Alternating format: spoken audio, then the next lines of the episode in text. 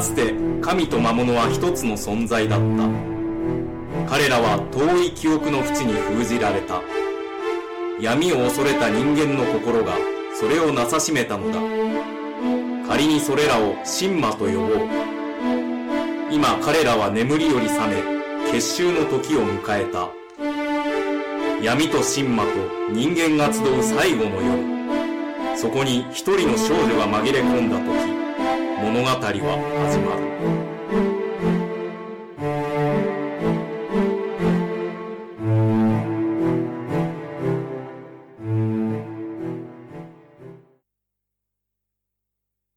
こんにちは、ちくひめです。こんにちは、マグマグです。えっ、と、今回も引き続きマグマグさん、はい。あのー見事に語りまくってたら、ファイルが2つに分かれてしまったって いう。普段の私たちの会話だけっていうね。そう。なんでうん、えっ、とですね、前回は、はヴいァンパイアミーについ て、えー、ヴィラン特集、はい。えー、1話、2話について語らせていただいたわけなんですけれども、はいえっ、と、次は、えっ、と、3話、4話うんでおしゃべりさせていただこうと思います。はい、お願いします。じゃあ、えっ、と、3は、もろき鎧。冬の京都、ミユは卑弥呼に助けを求めた。彼女の下僕にして唯一の友、ラバーが封じ込められてしまったのです。その時、ミユと卑弥呼の前に立ちはだかった巨大な鎧をまとう怪人は、彼女に挑戦をしてきた。俺を買ってみろ、シンマの俺を。ラバーを助けるにはあの怪人を倒さねばならない。だが、ミユは倒せないのだという。なぜシンマを倒せないのか。ミユが皮肉な微笑みを浮かべているように見えるのは気のせいだろうか。はい。今回は鎧がテーマのうん。話ですよね。鎧がテーマというか、うん。こう、巨大な鎧とそれを操っている外国人の男と、そう。外国人 の男、外国人の男あの、あれっぽいですね。あの、 何でしたっけどう ぞあの、あのです。あの、太ってる女の人と、あー金髪の、あれ誰だっけでしたっけカズカレーザズー。レーザー、カズレーザーみたいな。あカズレーザーで想像してくれたらいいと思いますけ ど。ていうか別に検索すればイラスト出てくるよね、うん多分ね。カズレーザーと巨大な鎧 と、カズレーザーに横連呼される、あげく監禁されるラバーっていう回ですよね。そうそう。ラバーはうん、ラバーは何ですかねあの人ってでもなんか、セクシャルな匂いがないですよね、そういえばう。ん、ないですね。うんううん。ん。あの人何が楽しくて生きてる いや、大食いへのラバー特に何してるかわかんないです。何してるか。でもなんか、ラバーってミユが呼ぶと来るんだけど、呼んでない時は大体いないからなんかはしてるんですよね、どっかで。 そこ、そこはね、ちょっとね、あの、知っちゃったら面白くないじゃないですか。そうなんです。今回そのね、ラバーもそうなんですけど、うん出てくるその、カズレーザーっぽういん男は、西洋神魔なんですよね。そで、実は、まあ、最終話に詳しく話があるんですけど、ラバーっていうのは西洋から日本にやってきた神魔。うんで、ミユが、まあ、ラバー、ミユに負けて、ラバーはミユの下僕になるんですけど、うんそのラバーをさらに追ってやってきた男っていうのが今回のカズレーザー2のレムレスって いう。う。カズレーザー。そうそうそう。で、あのね、声優が、三ツ矢さんっていうね。そうそうそうそう。何でしたっけ、セリフ、あの、俺はなんかラバーの友達、いや、それ以上のって言いながら死んでいくんですよね。何その、別に聞いてないのにそれ以上のって言うてきますからね。そう。ミユにしてみたら全く聞いてないんですけどっていうはぁ、みたいな。だからそんなんだからね、殺し方が残酷なんですもう、お前は闇に返さない、焼き尽くしてやるわって言われて、完全に丸焼きにされてよ。ます からね。今までそんなひどい殺し方してなかったのに。まあでも、まあ、こう考えてみると、前回からろくなことしてないから、やっぱ美談ですよね、ミユはね。そうですね。あの、切れると自分の采配で、そうそうそう殺し方とかも変えるっていう。確かに、綺麗に殺してはくれないですね。別にそこになんかね、ルールはないっていうね。うん。うんえーとですね、まあこの回もそんなに難しい回じゃないんですけど、その、さっきちょっと冒頭で今触れた、西洋からラバーをこう取り戻しにやってきたシンマ、レムレスっていうのが、鎧に封印された人間っていうのを使って、で、まあ破壊行為をして街を荒らすっていう。で、その鎧はシンマだっていう風に最初思われてて、で、ミユはシンマを封印する役目なんで、当然まあその流れになるんですけど、なぜかミユはそれを封印できないっていう風に言う。で、まあ、これ、い落ちまで言っちゃっていいんだよね。いいです、いいです。うん。卑弥呼さんに、だから力を借りて、結局封印されてる、レムレスにラバーが封印されちゃうんですけど、それを助けることもできないし、なぜかっていうと、神魔を狩ることしか彼女は結局できないから、うんで、鎧に、の動かす原動力っていうか、鎧に封じ込められてたっていうのは、実は死んだ人間なんですね。うん。で、自分を神魔だっていう風に思い込む、思い込む、思い込まされてるうん、レムレスに。なので、その、自分の過去とかも一切忘れて、その鎧の中に入って自分は神魔だっていう風にして暴れ回ってるんですけど、うん実は、その、鎧っていうのは、その彼の家に飾ってあったもので、で、まあ、病気で死ぬ寸前に、彼の奥さんっていうのが、レムレスと契約して、で、自分の命を捧げる代わりに、彼を鎧の中に、鎧の中に入れてでも蘇らせてくれっていうようなことうをんうん言って、で、結局人を蘇らすっていう術を使うのは、もう一人の人間の魂が必要、2体必要ってう。いうんそうですね。ね。なんで、まあその記憶って結構こう辛い記憶だから鎧に入った時に自動的に多分その新米だって自分を思い込むことによって男は忘れちゃうんですね。妻のことも何もかも。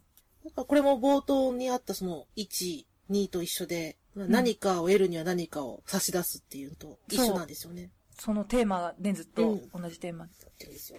で、ミユは結局、その私には新米じゃないから倒せないっていう風に言ってて、まあ結構卑弥呼さんの術がだから聞いたりするんですけどね。そうそう、 人間には効くんですね。うん。だからこの人間だっていう設定は、ほんと最後まで明かされないんですよ。うん。だからこそ余計に見てる方としては辛いんですよね。えー、って思いませんでした、うん私、見た時ね。だってかなり巨大な鎧なんですよ。だから人間っていうことはまず考えないし、うん。で、まあその鎧自体もかっこいいんですけどね、デザインが。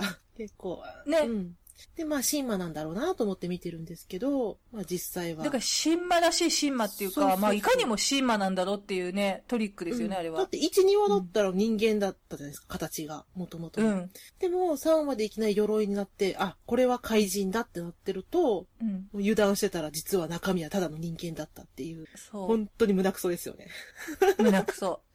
で、結局それを、ね、さらに影で操ってたのが、うんその本当の神魔の西洋からやってきたレムレスっていう男。そうそう。う。うんん。だから、鎧より先にレムレスは、ね、封印が解けるんですよね、ラバーのね。それで解けたラバーに、まあ、やられちゃう。あ、ミユが先にやっちゃうんだっけレムレスを倒したから、ラバーの封印が解けたんだ。あ、そうです、そうです。そううだ。うん。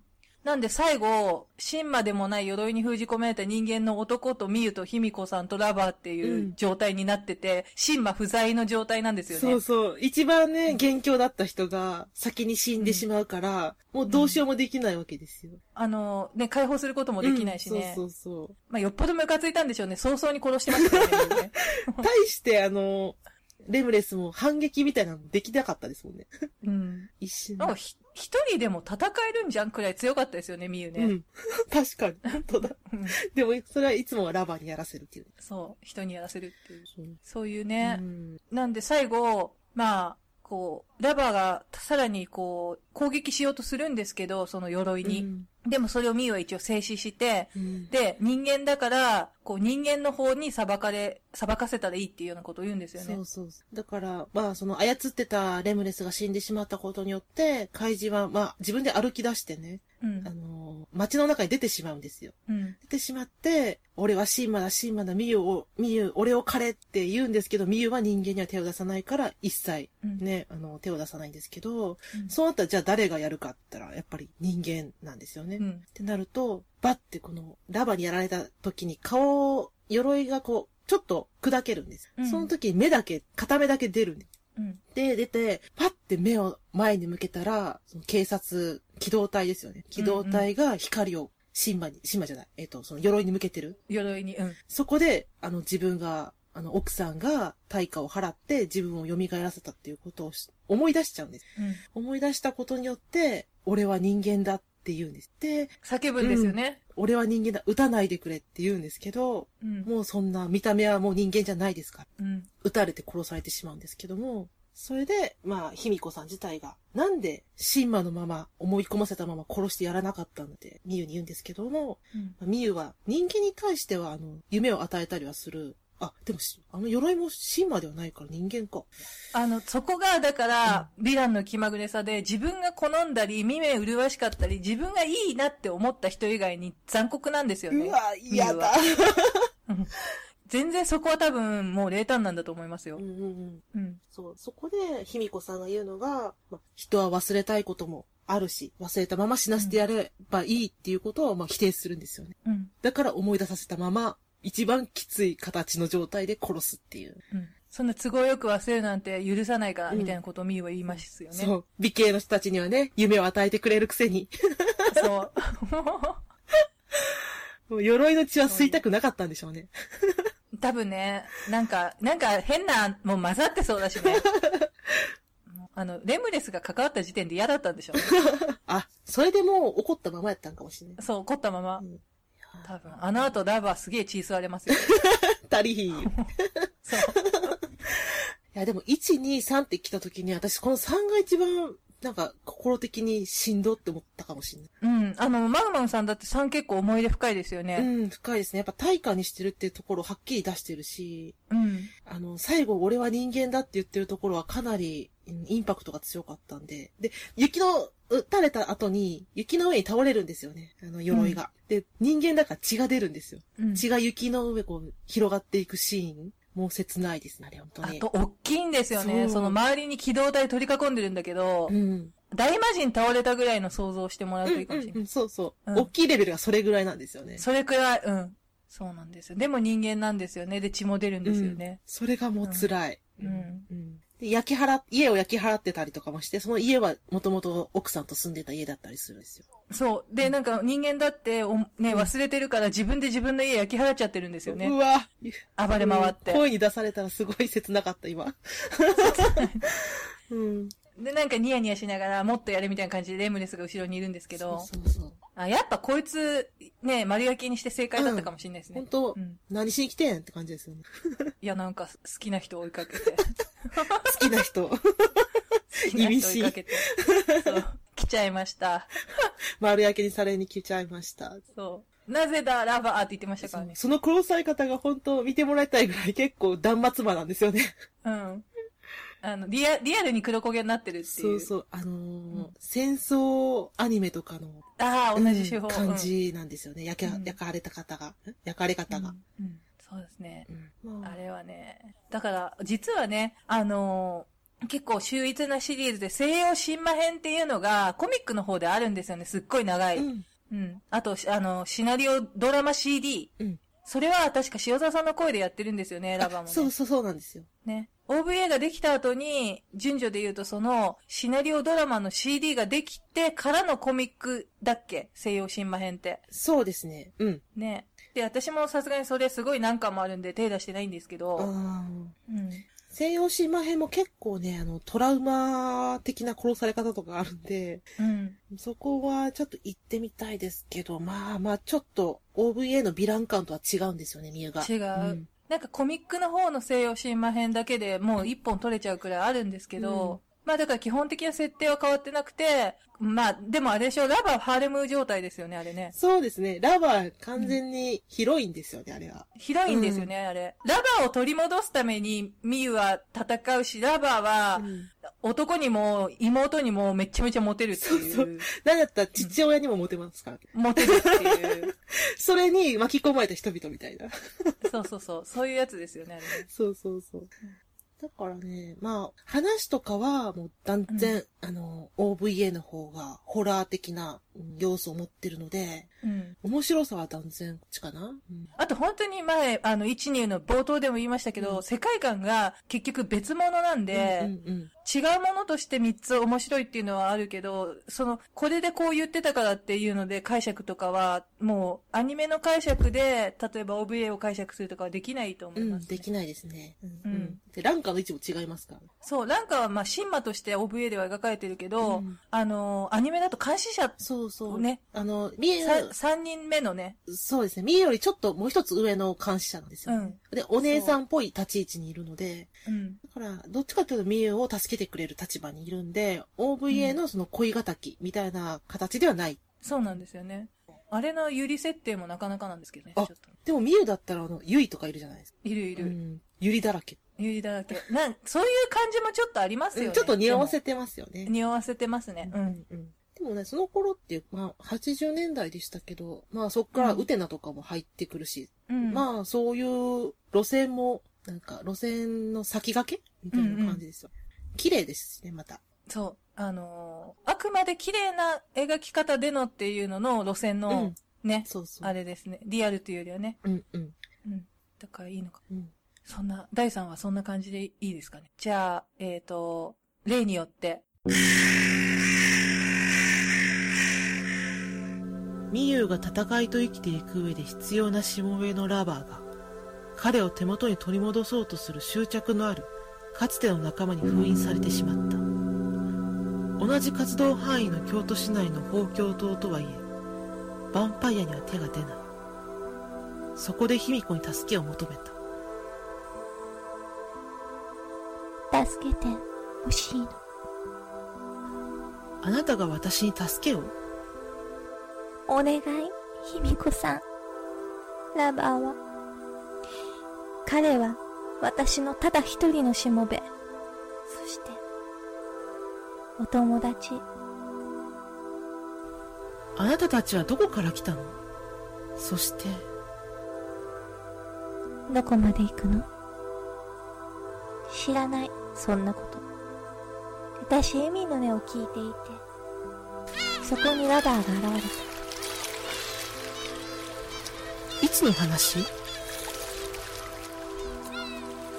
あラバーは私を殺せなかった罰に言葉と顔を封じられて私のしもべになったわたった一人のしもべ私にはこの人しかいないもの助けてくれるのも心を分かってくれるのもお願い卑弥呼さんラバーを助けて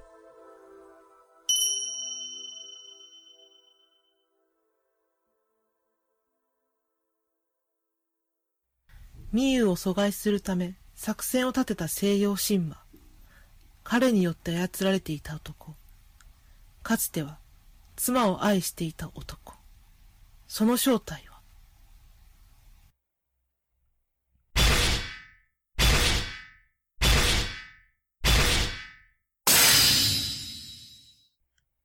ミユの前に立ちはだかった巨大な鎧をまとう怪人は彼女に挑戦してきた俺を買ってみろ。シンマの俺を。あなたは人間。だから人間の方に裁かれるわ。あなたは忘れたかったの。自分が死んだことを。シーマンにさせられたことを。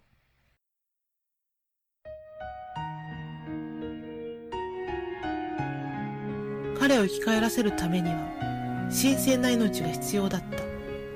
そのため、彼の妻は命を捧げた。彼はそのことを忘れようと、己をシンマだと思い込もうとした。だが、それは忘れてはならない罪だった。あの人はそれを忘れたくて。自分をただのシーマと思い込んで。街へ暴れ出た怪人は機動隊の光を浴びて自らの罪を思い出した俺は俺は人間だ撃つな俺は人間だと叫ぶも集中砲火を浴び倒れたその鎧を降り募る雪が覆い隠してゆくだが彼の罪は消えない永遠にどうしてどうしてあのまま死なせてあげなかったのシンマとして人は忘れたいことも忘れたまま死にたいことだっていっぱいあるわ忘れてしまえば済むこと。私は許さない。悲しみも愛も憎しみも忘れてしまう。そんな人を私は決して許さないから。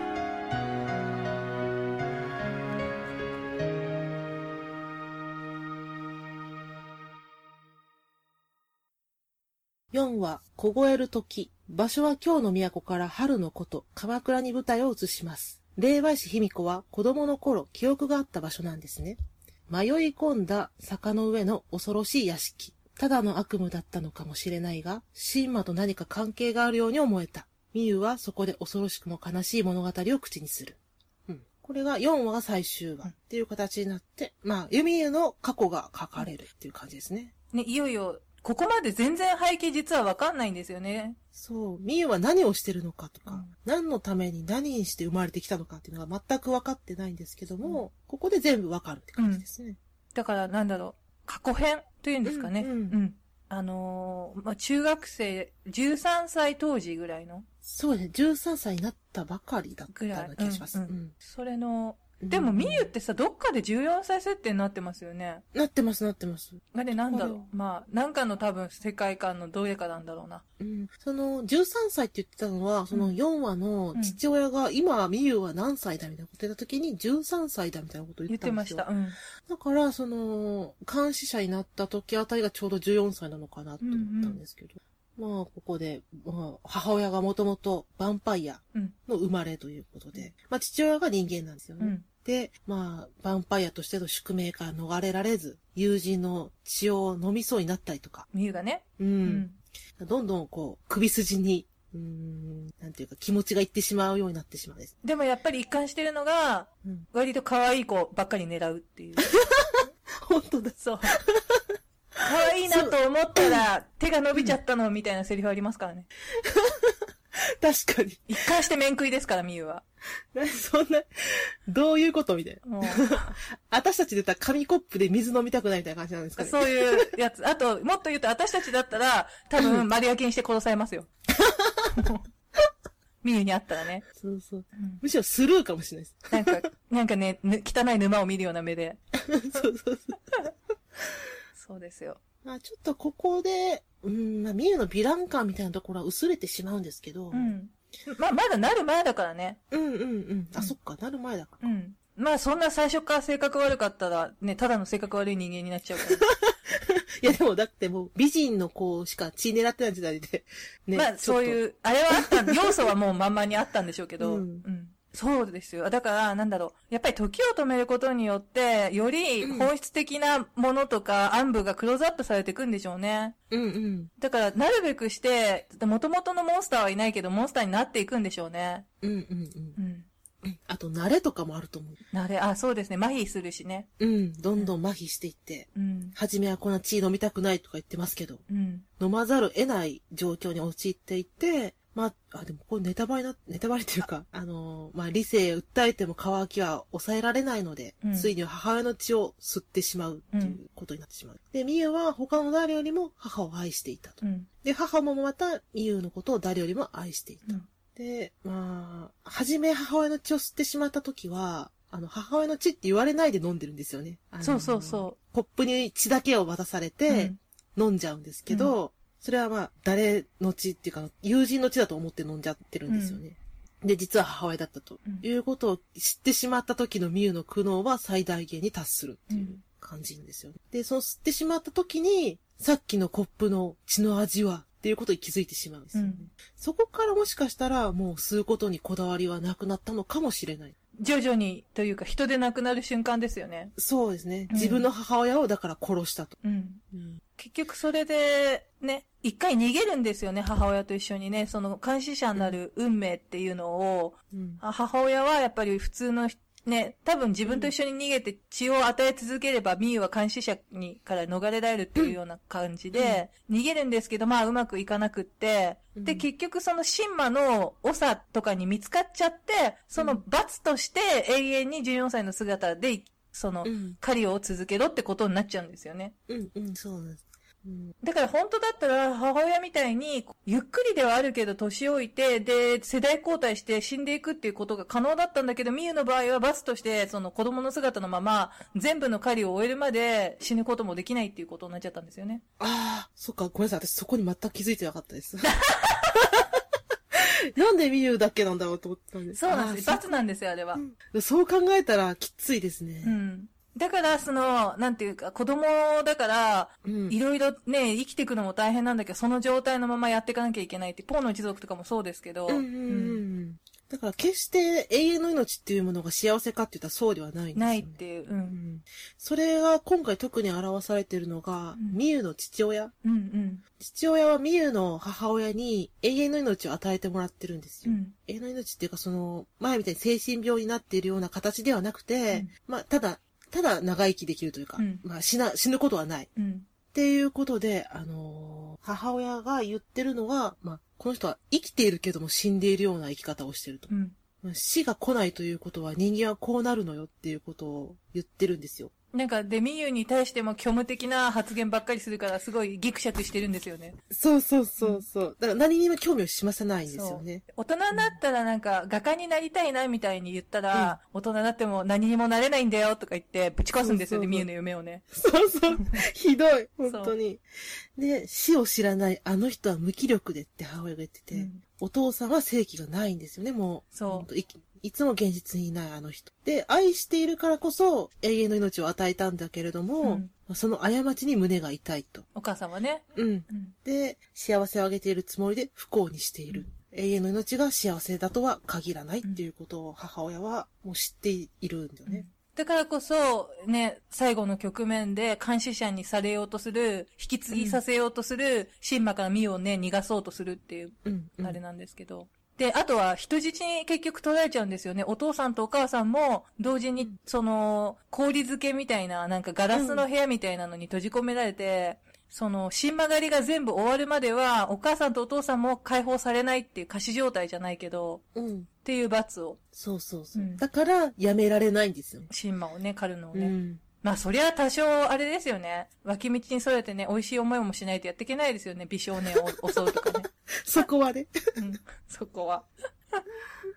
そうそう。まあだから、うん精神的には大人だけども、どこか大人になりきれない。うん。で見た目はやっぱり14歳で止まってしまっているし。これって、だから、まあ、あのーなんて言うんですかね。うん。一見本当にファンタジーに見えて、その、蓋を開けてみたら思春期の子たちがすごく共感したっていうのってそこなのかなって思うんですけど、う思ん結局思いますうん。春期の時って体の成長と心の成長が折り合わないじゃないですか。うん。多分なんか、あのー体が身長が伸びていく頻度とかもものすごい急激で、それと伴ってまだ心が子供のまんまだったりとかする。だから思春期ってこうもどかしかったり、すごく怒りやすかったりとか、うん。そういう、なんていうのかな、アンバランスさうん。うん。吸血鬼の全く真逆でミユは、体は子供なんだけど、精神はものすごくね、あのーこう、老成してしまわざるを得ない。うん。でも体が子供だから、周りから見た時に、その周りの目に合わせるように行動しなきゃいけないから、その圧力みたいなのも多分あるでしょうし、うん。そうするとやっぱり、その読者としての共感性っていうところが、うんきちんとなんていうのかな、だ、どこかしら自分に置き換えて思春期の子たちが読むことができたり、見ることができたりしたのかなって思うん。それは思います。うんまたそれが14歳っていう設定う。が、そうそそう生きているのと、そうのんモデルにしたポーの一族っていうのも、やっぱりその当時の、あの年齢たちの子たちが、やっぱ、支持したっていうのは、そういったところに共感を得てるからだとう。思うんですよ、そうなんです。よ。うん。っていうのは、これもまた、男性よりも女性の方が多分共感を得ると思うんですよね。そう思います。うん。うん。またその、少女から女性になっていくっていう、その多感な時期うん。っていうのもあるし、うーん、っていうかな。なんだろう。あとは、その、まあ、ちょっとしたそこの絵の、ミユへの憧れっていうのももしかしたらあるのかもしれないですね。そこのあー状態のまま、止まるっていうことに対するね。うん、うんうんうん、うん確かに。あと、ヤオなう国んもね、そうそう女性はね。大人になっていくから女性はね。うん。あとはそのコミックの方なんかだとすごい顕著だと思うんだけど、必ず自分が接した人間っていうのが先に死んじゃったりって、あとほら、すごい年老いた姿で再会するっていう描写があったりするんですけど、はいはいはいはい。そういうのもなんだろう、結局、ね、普通に先にしその親しい人が死ぬっていう経験って普通の人間でもそうじゃないですか。うん。だから共感性っていう意味では別にいろんなところにその窓口があったりとかはするんだろうなと思うんうんう。う。うんん。確かに、だってヴァンパイアだったらね、絶対に、周りが先に死んで、うん見送ってる方になりますね。うん。本当はそのラバーの妹分がいるんですよね。うん。妹がいて、うんその子が、まあ、ミュと、まあ、ミュよりちっちゃかったのが昔は。うん。子子供だったんで。うんで、その子が戻ってくるよって言ってラバー、あの、日本に行ってミユに会うんですけそう、とっど、と捕まっちゃうからね。そう、とっ捕まっちゃって帰ってこないから、うん。その子は、あの、妹分大人になって、うん。ラバーを取り戻しに来るっていうのがあって、うん私はその妹分の方に、あの、感情移入してるわけですよ。これあれですけどね、コミックバージョンの、えーっとそうそうカルアせい、カルアちゃんっていうね。あ、そうそう、うんカルガちゃん。うん。それが辛くて。あれね、あの、歌とかも辛いですよね。うん、辛い。うん。で、そこに、あの、さっきのホモ、レムレスが、 あの、カルガちゃんと一緒に行動するんですけど、うん。なんだお前って思ってましたから、私。もうね、お前もね、狙ってるだろっていう。そう。何何急にみた いな。あ、でも、ミユは、まあ、ビジュアルで始め、いいなって思ったのが、は、うん。うんそっから入ってもいいですし、話も怖いっていうところでいいうん。し、うん、あと戦いのシーンですね、やっぱり本当は。そうですね。うん。あのー、うん。その1話で、シンマを追いかけてるシーンがあるんですけど、うん。あの、池みたいなところうん。で、止めが入るんですよね。うん。バシッと。それがちょっと、なんかあの、歌舞伎町っぽいっていうか、うん。うんかっこいいポーズで止まるみたいな。いいですよね。あの、メリハリっていうか、ここにこう来てほしいっていうのがきちんと来てくれるみたいな感じ。そだうそらうそだうら作そうってなくて。うん。そうそう。だから、その、名前を書くときの畳がこう、タンタタタタンってこう、 そう。シンマを囲んで、そこに名前がバーって出るのとか、だから、ちょっと今ではあまり考えられない手法で、うん。うん戦ってる姿も、うーん、その、まあ、中学校2年生ぐらいの女性から見たら、はあ、かっこいいってなってる。あ、あれってさ、畳も、結局、あ、あの人たちの幻想空間じゃないですか、あの、新馬側の。うん。、で、第2話で、その、ランカがいる時だけ出てくる、えっ、と、人形たちと、うん。あと行動なんですけど、学校の行動がそういう雰囲気にランカがいるとなるんだけど、行動の机を破壊するじゃないですか。うん、うん。上からこう、それを映してる絵なんだけど、うん。でも当然その戦いが終わった後は行動の机は壊れてなかったりするでしょあ、そうですね。ううんん、うん。だからあの幻想空間を破壊するっていう表現なのかもね、あれは。うん、うん。うん。だってあのー、1話のその両親が死んだ後っていうのは、うんあのー、現実に戻ったら家はボロボロでしたからね。うん。うん。幻想なんですよね、全部。あと、ミユの家も最後に訪れる、あの、卑弥呼さんがミユの家を訪れて、その過去に触れるっていうところも、本当はもう家はないしね。うん、うん。うんそうそうそう。だからそういう、なんていうかな、幻想を見せてくる、全部。うん。そういうのが怖い。怖い。なんか、だから、うんこの、本当にふっと気づかない隣の空間が見方を変えたら、そういうものがすぐ近くにあるのかもしれないみたいな。うんうん、そうそうそうそう。今あなたが見てるものは本物か幻想かってところも、うん。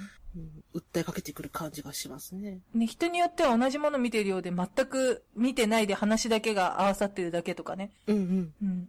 だからね、ホラーなんですよね。ホラーですね。うん秋田書店だしね。そうですね。秋田書店といえばホラーですあよホラね。ーですよね。うん。 あってサスペリアでしょ、連載かなんかって確か。あ、そうなんですね。うん。多分そうです。私、アナホラー雑誌だから。うんうんううん見た目は可愛い少女だけれども、うん。中身を開いたら、あら、怖、怖、みたいこうは、あと、性格悪っていう。 な。そこ、そこをしてきますね。そこをしてきま理由すの。。うん。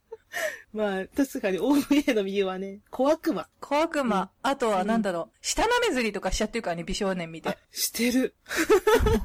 してるわ。ほんと、完全に空気満々ですよ、あれ。確かにしてた。なんかその、すごく、アニメだといい子ちゃんなんですよね。そう、そこがね、ちょっと、うーん、まあでも人気は出ましたけど、まあ設定ですよね、あれうは。ん。本当の本質なところの話っていうのは OVA の方が多分みんなうん。ハマるかな。ってか、うんあの、自分と置き換えたりとか、うん。まあ全然その話はアニメだから違うんですけども、現実とこう照らし合わせるところが多く出てくる。そのだから自分が見たくないところを見ないで、うん。廃人になってしまったりとか、うんその鎧の時みたいに忘れてしまっているけれども、本当の自分は何かっていうところとか、そういう意味では、うんちょっと自分の心の奥底をぐさってさしてくるところはありますね。大人がね、ちゃんとうん、こう、なんて言うんですか、干渉にして、まあ、うん未だにこの年でも思、思い、思わせられることがあるような感じの。そうそうそう。うんむしろこう、時を重ねているからこそ、あの時のあれがとか、うん。やっぱり思うことがあるんで、だからどの年で見ても、 OVA はね。うんうん共感できるとともに怖さを引き継いだされる。アニメの方あれですよね、あの、アニメの方の過去編は、田園にシス、え、た寺山修司の田園にシスのオマージュ丸出しですから ね。あの、旅芸人の一座とか、うんうんあとね、白塗りだし。それやっぱイメージしてますよね。です、まんまじゃないですか。だってカットとかも、なんうかん、外から小屋映すところとかも、あの、うんうん。と思って。だから、す好きなんだろうなと思う。誰かが、うん誰か暴走しちゃったんだろうな、この回と思ってますけど。 あとね、うんラバーがなんか、お前を殺して天下を取るみたいなこと言っちゃったりとかして、アニメだとね、もう、なんかベラッベラ喋るっていう。いやいやいやいやいや。なんかそういう、ね、だからもうそこら辺になってくると、なんか早く OVA に戻りたい気にななりますけど、アニアニメもまあいいっちゃいいんですけどね、キャラ面白かったりするんですけど、うんうん曲はアニメの方がいいかもしれない、そうですね。。曲はいいかもしれない。あと、歌詞入ってますからね、いっぱい。うんうんうん。そういった意味ではいいんですけど。うんあれかうん、シナリオドラマの曲の歌詞入りのやつがいいかもしれない。ああ、こんばんはなんです。こんばんはのやつと、あとはうんなんだっけ、それぞれのキャラクターのテーマ曲とかが入ってるでしょ、確か。ああ、そうですね。うん。ありましたありました。なんか、カルーアのテーマとか、うんあとは、ミユとラバーのテーマとかも入ってたかななんか、うん。うん私あの、ラバーのテーマ一番好きです、ね。あの OVA の方ですけど。あれはおこお音声っていうか、歌詞ないやつでしょそうそうそう。あれいいですよね。あれ、かっこいいです、ね。あれかっこいい。うん。だから、その鳥の登場シーンとか、うん。そういう一個一個かっこいいシーンを見てもらいたいんでかなり難しいですけどね、入手。うん。もう OVA は、もう古いやつしかないんだな。うん。あと、レーザーディスク出発でしょ、最初はこれだって。あ、そうなんです。レーザーディスクで、次がビデオかなんかになって、うんうん。で、今はなんか、DVD 感が出てんのか知らないけど、なんかそれについてはもう、版権がないから自分たちにはお金入んないって言ってましたよ、スタッフは。あらら、うん。あんないい話なのに。ね。なんかだらうんパッケージも書き下ろしたけど、原稿料がなんかちょっとしかないとかって。ちょっあぶっちゃ、ぶっちゃけてました。とアニメーターの必要な作そう品。そうそうそうそうそう。もだから、ここで見てくださいっていうのはね、ちょっと言えないんですけども、う、うん。どうにかして皆さん、見ていただきたい。まあね、なんか。 まあまあ。でもあれはね、本当に綺麗な状態で見てほしいっていうのはありますけどね。そうそうそうそう、なん かね、ちゃんと1から4まで通してみてほしいっていうのもありますし。なんか内容拾えればいいやっていう感じじゃなくて、一応ディティールとかもね、見たら楽しいと思うから、綺麗な映像と、あと、しっかりね、音が割れたりしてない状態で、うんうんそうそうそう。とは思いますけど。じゃあ、あの、ちょっとまとめ言いましょうか。はい。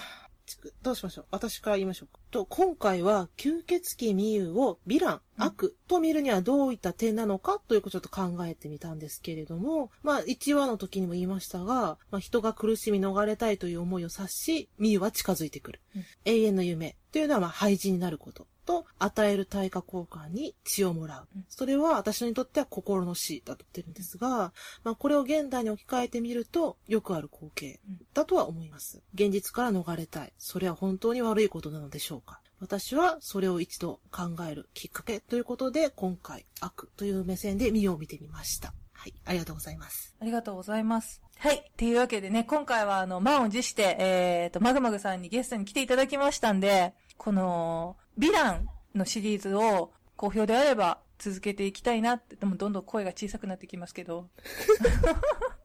まあ、あの、きっとね、必殺のようにはいかないでしょうけど、 何そのマイナス思考なんです め、めんどくさい。呼んだら呼んだでね。なんでね、えーっと、今回はヴァンパイアミユをお届けしたんですけど、またマグマグさんに来ていただいておしゃべりしたいと思いますんで、その時は、えーっと、よろしくお願いします。はい、ありがとうございます。ありがとうございました。さようなら。さよなら。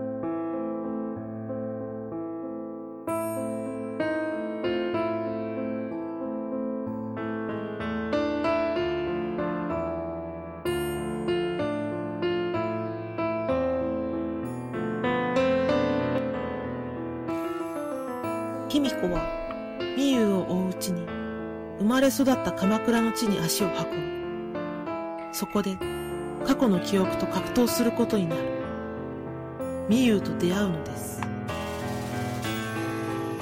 ここに来ればお前に会えると思ってたわどうして追いかけるの許せないのよ人の生き血を奪うあなたが私には血が必要なんだもんあなたが空気を吸い物を食べるようにそして永遠をあげるあなたも永遠の血が欲しいんじゃなくてふざけないで。あなた、ひみこさん、そうか。 そうだったの。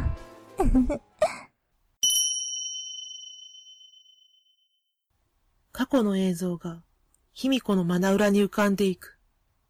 ゆっくりと、色鮮やかに。永遠の命を得て、抜け殻のような美優の父。母親は、美優に語りかける。死があるからこそ、生の素晴らしさがある、と。ねえ、私秋からあったら絵描きさんになりたいの。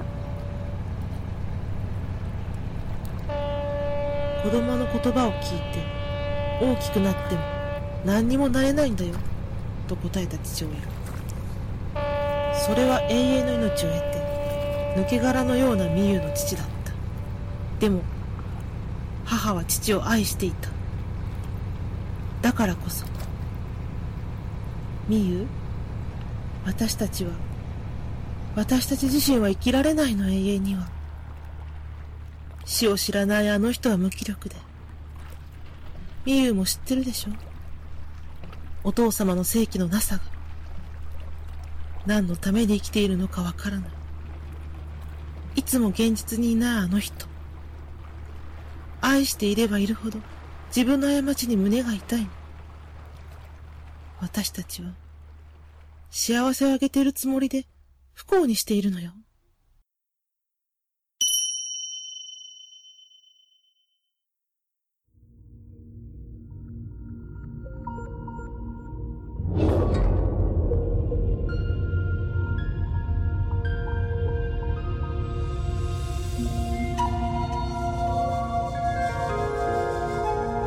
違う。あの時私は逃げなかった。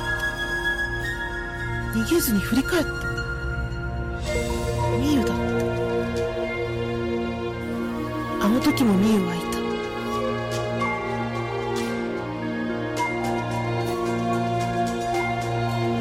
そして、今も同じ姿。